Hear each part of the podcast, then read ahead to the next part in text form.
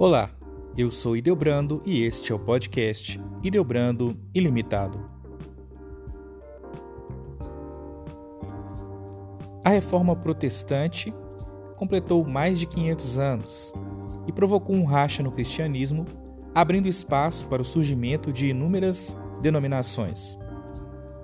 Hoje no nosso podcast, nós vamos ver algumas das principais diferenças entre os católicos e os protestantes. Começando pela Bíblia. A Bíblia católica tem 73 livros e a Bíblia protestante 66.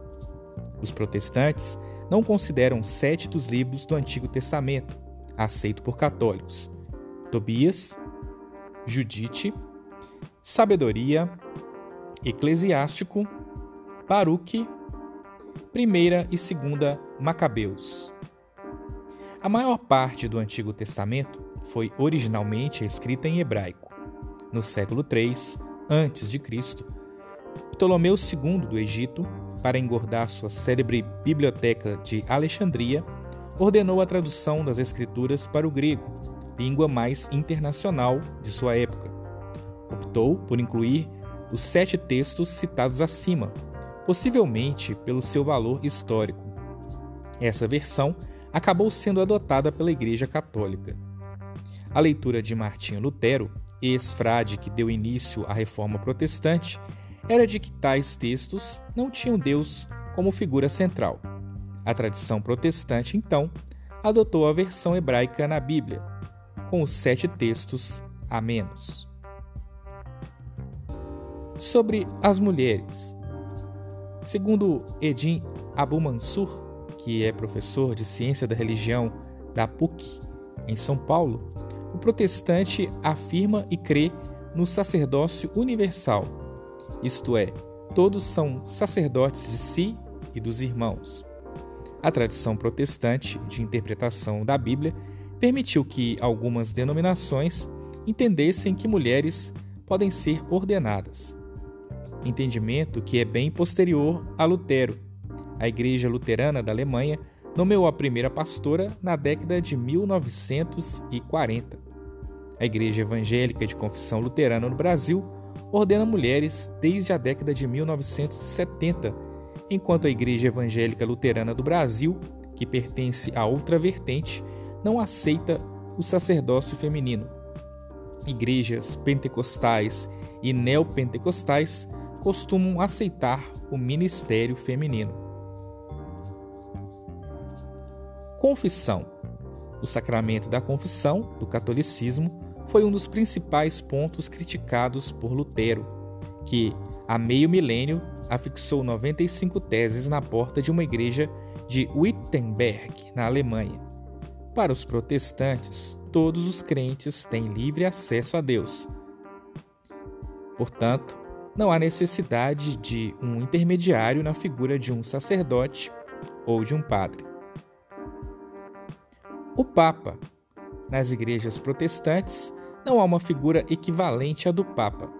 É comum haver colegiados. Temos três tipos de governança. Nas igrejas de perfil presbiterial, os fiéis elegem um conselho, os presbíteros. Como exemplo, temos a igreja presbiteriana. As congregacionais, entre elas igrejas batistas e assembleias de Deus, possuem uma estrutura descentralizada em comunidades locais autônomas. As episcopais possuem uma estrutura piramidal de governo.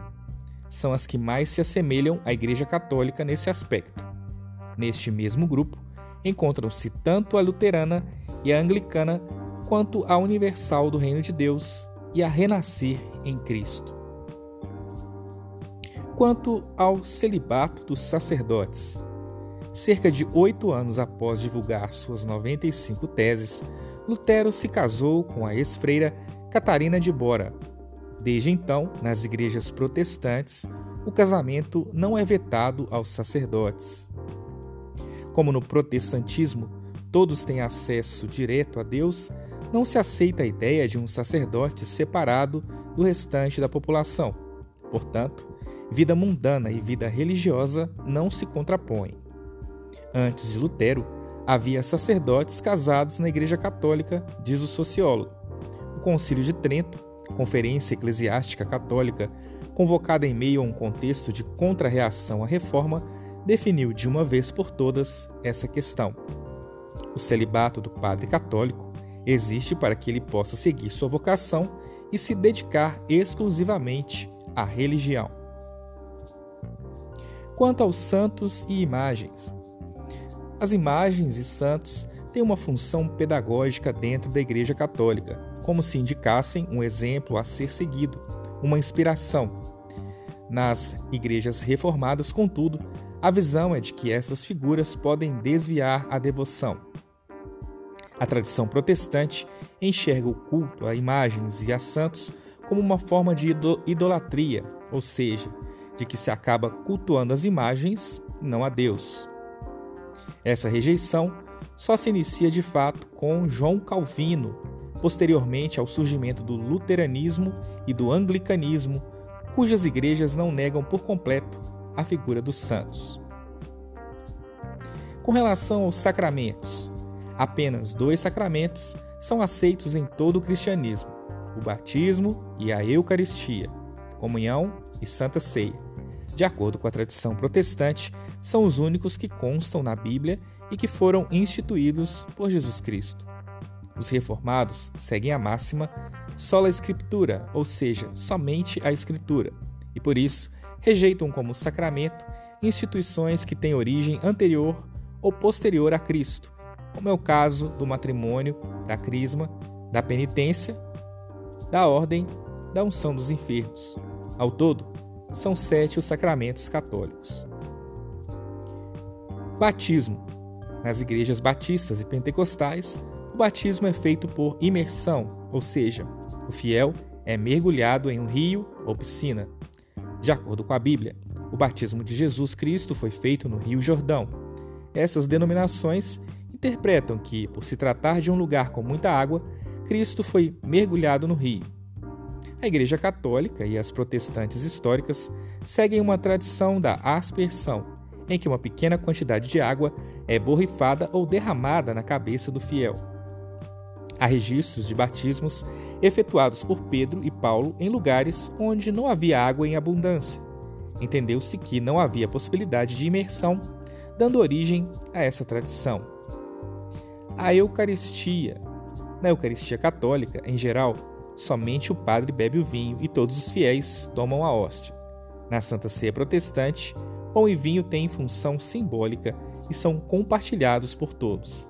Nas igrejas históricas, em geral, passa-se pão e um cálice de vinho de mão em mão.